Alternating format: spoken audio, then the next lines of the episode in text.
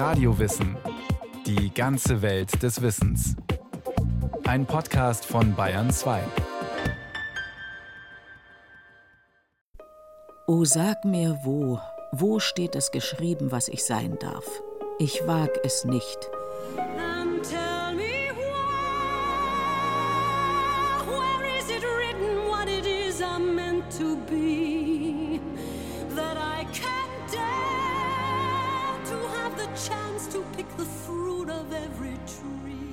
Barbara Streisand ist Jentl in dem gleichnamigen Film, der nach einer Erzählung von Isaac Bashevis Singer entstand. Jentl, die theologisch hochbegabte Tochter eines Rabbiners in einem jüdischen Städtel in Osteuropa, ist verrückt nach Büchern, nach Wissen, nach gelehrten Diskussionen. Um an einer Talmudschule studieren zu können, verkleidet sie sich als Mann. Das geht so lange gut, bis sie sich in einen Mitstudenten verliebt. Just tell me where. Um an einer stramm orthodox ausgerichteten Yeshiva, einer Talmud-Hochschule, lernen zu können, müsste Jentl wohl auch heute noch in Männerkleider schlüpfen. Das liberale Judentum hingegen und auch aufgeschlossene Kreise der Orthodoxie lassen längst Frauen in theologischen Hochschulen und Gemeindeämtern zu.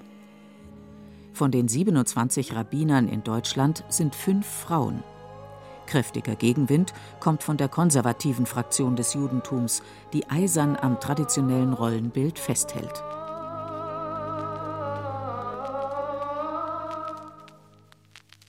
Wer seine Tochter das Gesetz Mose lehrt, ist wie einer, der sie Unsinn lehrt. Das zitieren diese Kreise gern aus dem Talmud und verschweigen die alte rabbinische Lehrmeinung, die Frau besitze selbstverständlich mehr Verstand als der Mann, weil Gott den Adam ziemlich simpel aus einem Klumpen Lehm gemacht, die Eva aber kunstvoll aus seiner Seite modelliert habe. Befolge alles, was Sarah dir sagt. empfiehlt Gott schon dem Abraham. Und die Talmudgelehrten werden den jüdischen Männern über die Jahrhunderte einschärfen, sich vor allen wichtigen Entscheidungen mit ihren Frauen zu beraten.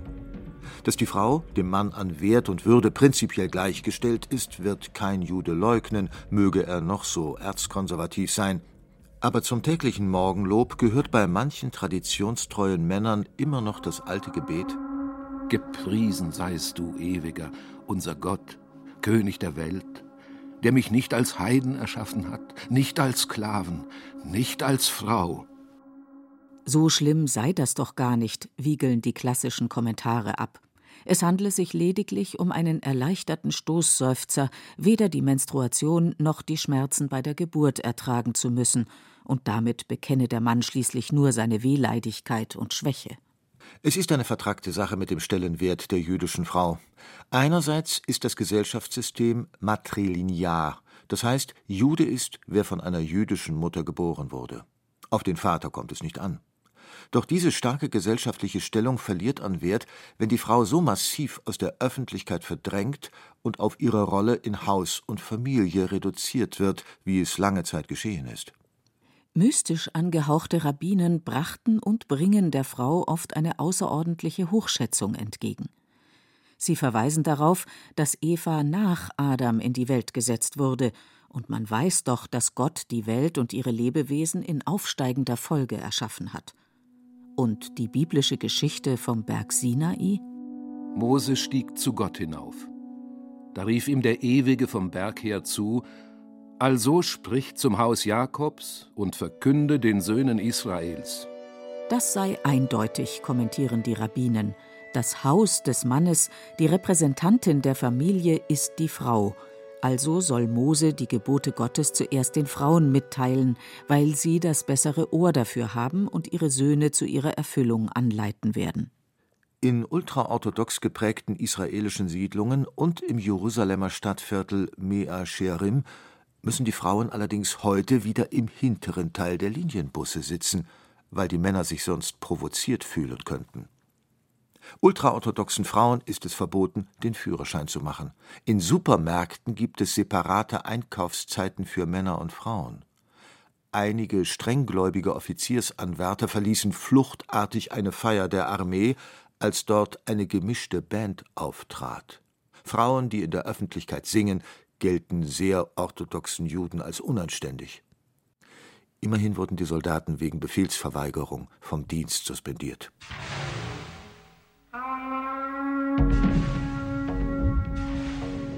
Die Frau im Judentum, eine Geschichte voller Brüche und Widersprüche von Anfang an. Schon die Schöpfungserzählungen der Bibel klingen ambivalent. Eva, die erste Frau, soll die Sünde in die Welt gebracht haben, weil sie im Paradies mit der tückischen Schlange verhandelte und dem unentschlossen abwartenden Adam die verbotene Frucht reichte. Gleichzeitig wird sie jedoch als unentbehrliche Partnerin geschildert, ja als Weiterentwicklung des einsamen und zunächst geschlechtslosen ersten Menschenwesens und als Mutter allen Lebens. So deutet es jedenfalls die Frankfurter Rabbinerin Elisa Klappek. Wir sterben alle, das ist die existenzielle Erfahrung, mit der wir alle äh, leben, dass wir sterben werden. Da kann man sagen, das Leben ist vergeblich, es ist endlich, äh, was soll das Ganze? Aber jeder, der Mutter oder Vater wird, erlebt diesen Moment, dass das Leben über einen selber hinausgeht. Und deswegen äh, fängt eigentlich die äh, Beziehung zwischen Gott und Mensch in der Bibel damit an, dass das Weibliche, also die weibliche Gebärfähigkeit, herausgestellt wird, um zu zeigen, mit dem Tod endet eben doch nicht alles. Wir sind als Menschen permanent in der Situation, dass wir über uns selbst hinausgehen. Darin sind wir mit Gott verbunden. Und das Weibliche, die Frau, ist eigentlich so die erste Stufe, nicht in unserer Gott-Mensch-Beziehung. Jüdische, aber auch christliche Bibelwissenschaftler interpretieren den ältesten Schöpfungsbericht der Heiligen Schrift heute gern so, dass der erste Mensch, Adam heißt Mensch, nichts anderes, zugleich männlich und weiblich war. Die beiden Geschlechter entstanden erst, als Gott eine Seite dieses Menschen nahm und zur Frau ausgestaltete, zur Mutter des Lebens. Eva, hebräisch Chava, heißt Leben.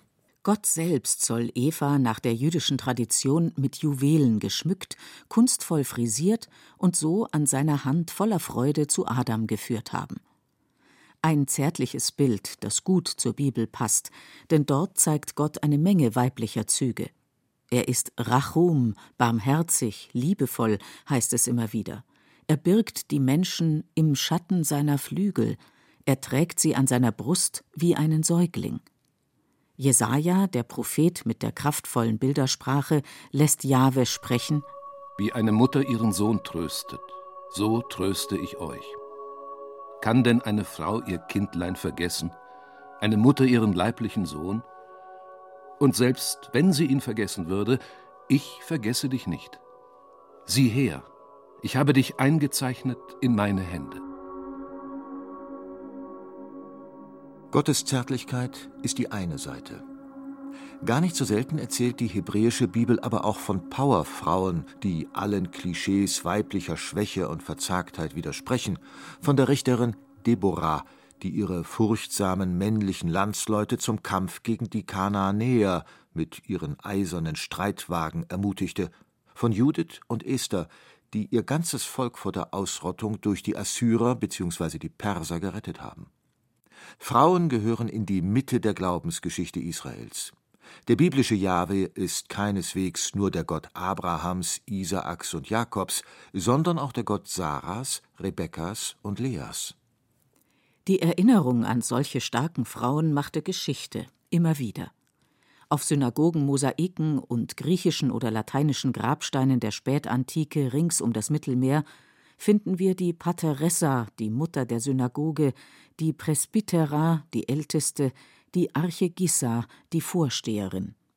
In der ganzen jüdischen Welt sprach man von der Talmud-Gelehrten Berurja, die am hochberühmten Lehrhaus von Tiberias am See Genezareth wirkte und angeblich an einem einzigen Tag 300 Gesetzesauslegungen zu lernen vermochte. Frauen verwalteten damals nicht selten das Gemeindevermögen. In orientalischen Judengemeinden des Mittelalters amtierten Frauen als Hebräischlehrerinnen und an Talmudhochschulen. In Bagdad etwa die Tochter des Akademiedirektors Samuel Ben Ali oder in Kurdistan eine gewisse Osnat Misrachi. Gewiss waren das Ausnahmeerscheinungen. Die meisten jüdischen Frauen saßen brav zu Hause, brachten pünktlich das Essen auf den Tisch und stopften ihren frommen Ehemännern die Löcher im eifrig benutzten Gebetsmantel. Das religionsgesetzliche Scheidungsrecht benachteiligt sie bis heute ziemlich massiv. Doch während Christentöchter im hohen Mittelalter bisweilen wie Handelsware an den meistbietenden Bewerber verschachert wurden und die Ehe als Sklavendasein erlebten, waren jüdische Frauen durch Eheverträge geschützt und profitierten von einem überaus fortschrittlichen Erbrecht. Jüdische Familienmütter gaben Talmud-Handschriften in Auftrag, unterrichteten ihre Söhne und Töchter in Fremdsprachen und übten eine Menge von Berufen aus. Im 17. Jahrhundert versammelte die venezianische Schriftstellerin Sarah Coppia Sulam gebildete Juden und Christen in ihrem Haus, sozusagen ein Pilotprojekt für die literarischen Salons, die geistreiche Jüdinnen wie Brendel Mendelssohn, Rahel Farnhagen oder Fanny Lewald in der Emanzipationsära des 19. Jahrhunderts in Berlin und Wien unterhielten. Und sie beschränkten sich keineswegs auf Poesie und Kunst. Die Amerikanerin Henrietta Salt, Tochter eines liberalen Rabbiners, kämpfte an der Wende zum 20. Jahrhundert als Lehrerin und Redakteurin für das Frauenstudium. Als der Erste Weltkrieg zu Ende war, ging sie nach Palästina, um dort als Direktorin der medizinischen Programme die katastrophale Versorgung der Bevölkerung zu verbessern. Noch als alte Dame organisierte sie ab 1934 die Einwanderung von Tausenden bedrohter Kinder und Jugendlicher aus Nazi-Deutschland gegen den Widerstand der britischen Mandatsregierung.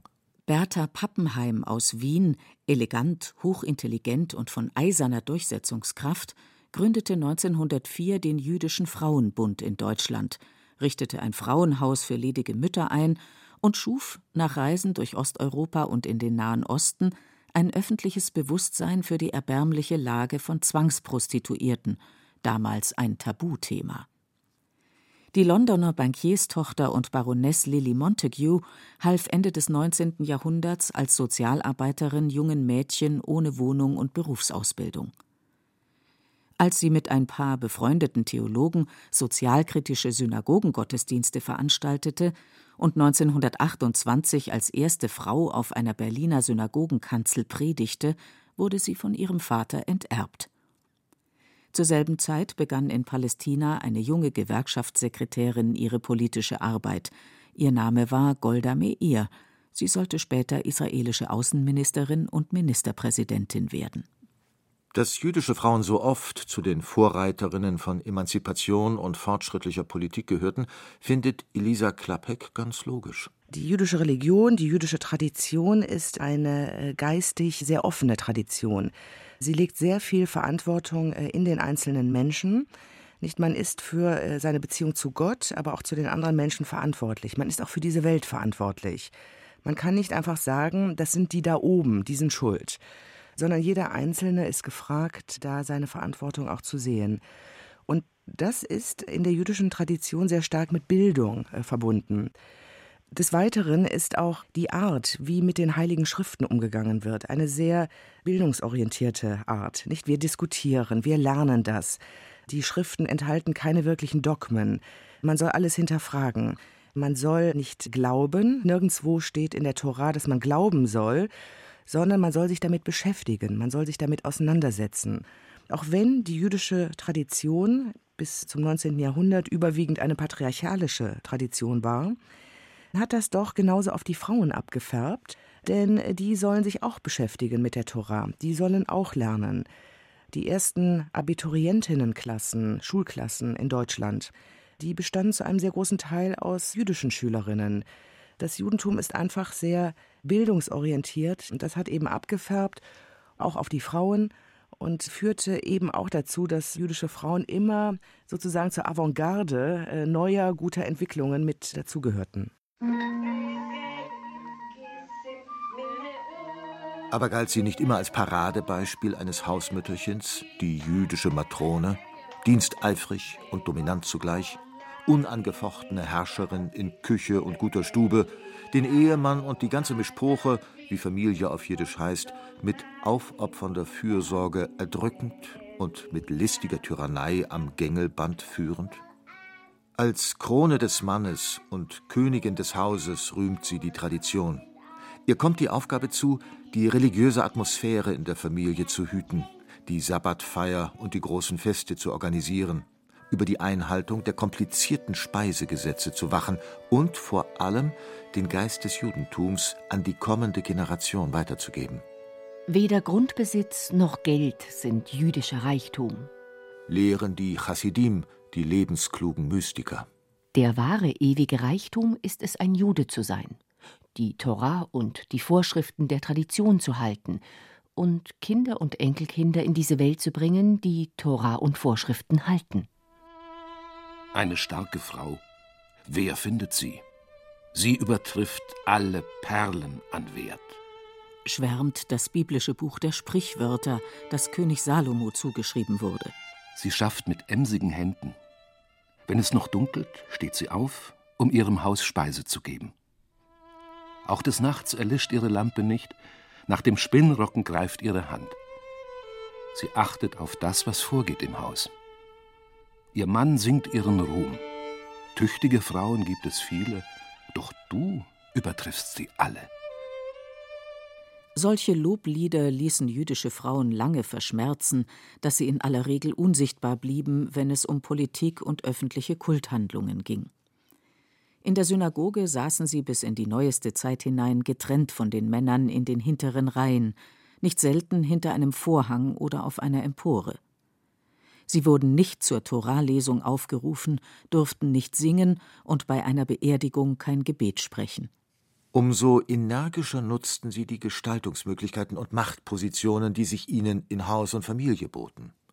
Die jüdische Literatur ist voll wunderbarer Geschichten von den tapferen Heldinnen des Alltags, aber sie kennt auch gnadenlose Karikaturen der jiddischen Mamme mit der stürmischen Gewalt ihrer Gefühle und Kontrollzwänge.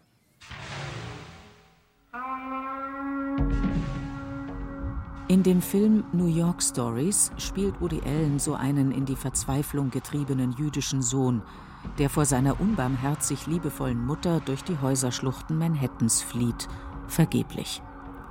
Hoch am Himmel erscheint ihm die Mama in ihrer ganzen gütig lächelnden Dominanz, spioniert ihm nach, fragt nach seinem Liebesleben, gibt mit schriller Stimme Ratschläge. Schnee von gestern, meint die Rabbinerin aus Frankfurt und versucht eine sozialgeschichtliche Erklärung. Ich glaube nicht, dass jüdische Frauen grundsätzlich anders oder besser oder schlechter äh, sind.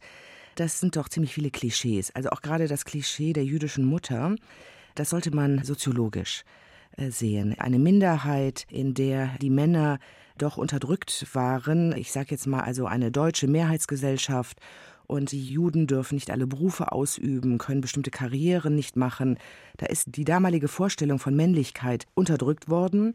Und in solchen Minderheitengesellschaften ist es dann meistens die Frau, die die Verantwortung übernimmt für die Familie. Und daher kommt das Bild der starken jüdischen Frau aus solchen Zeiten.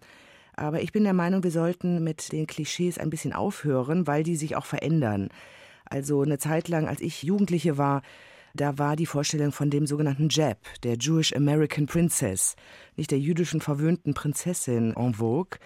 Diese Klischees verdecken eigentlich äh, häufig, wieso sich bestimmte Charakteristika herausgebildet haben. Die jüdische Frau gibt es heute ohnehin nicht mehr. Vielleicht hat es sie auch nie gegeben. In vielen Gemeinden nehmen Frauen inzwischen gleichberechtigt am Gottesdienst teil und bekleiden hohe Ämter. Berufstätige Königinnen des Hauses bewältigen ihre Doppelbelastung ebenso schwungvoll wie ihre nichtjüdischen Freundinnen und stellen allenfalls mit Galgenhumor fest, Gott traue den Frauen eben mehr zu als den Männern. Es gibt aber auch die konservativ Eingestellten, die sich den alten Werten verpflichtet wissen. Es gibt äh, sowieso ein großes Segment im Judentum, das ist einfach orthodox. Und die äh, Frauen, die zu diesem Segment äh, gehören, die äh, scheinen das auch so zu wollen. Also kleine Modifikation vielleicht, aber die sehen ähm, äh, die Rollenverteilung so, wie die Orthodoxie das vorgibt. In Deutschland gibt es halt insgesamt sehr wenig Juden. Es gibt 120.000 Juden, die Mitglieder von jüdischen Gemeinden sind. Das ist nicht sehr viel. Und der größte Teil ist auch gar nicht religiös, interessiert sich gar nicht so für die innerreligiösen Entwicklungen. Aber es gibt eine neue orthodoxe Speerspitze, die eine moderne Orthodoxie entwickeln wollen. Und ebenso gibt es auch ein wiederentstehendes liberales Judentum. Das hat inzwischen in allen Gemeinden nach circa 10, 15 Jahren äh, Fuß gefasst, hat alle Gemeinden erreicht. Man kann ja nicht mehr von einem kleinen Aufbruch nur reden, wenn es inzwischen schon ein liberales Rabbinerseminar gibt wenn es inzwischen eine allgemeine Rabbinerkonferenz, äh, das ist also die liberale Rabbinerorganisation in Deutschland gibt. Und diese hat inzwischen 27 äh, Rabbiner. Nicht hinter jedem Rabbiner steht eine Gemeinde, manchmal sogar mehrere Gemeinden. Das ist schon eine Entwicklung, die das Judentum in Deutschland doch insgesamt erneuert und die gerade die Gleichberechtigung der Frau, also die Frau, die selbstbewusst vorne steht, aus der Tora liest, einen Talit trägt, einen jüdischen Gebetsschal, eine Kippa, eine Kopfbedeckung, gerade diese äh, Frauen geben dem heutigen Judentum ein völlig neues Gesicht. Es sind jene Frauen, die neue, authentische Formen des Betens entwickelt haben, die Gott nicht mehr als Vater und König anreden, sondern als Quelle des Lebens. In der Synagoge veranstalten sie eigene Frauengottesdienste. Zitat aus einem amerikanischen Gebetbuch für die hohen Feiertage. Mütterliche Gegenwart, umfange mich, entfalte mich und geh mit mir. Bewege das Herz in uns, dieses Fremde in unserem Innern, wandle es von Stein zu Fleisch. Birg uns in den sanften Falten deines Kleides.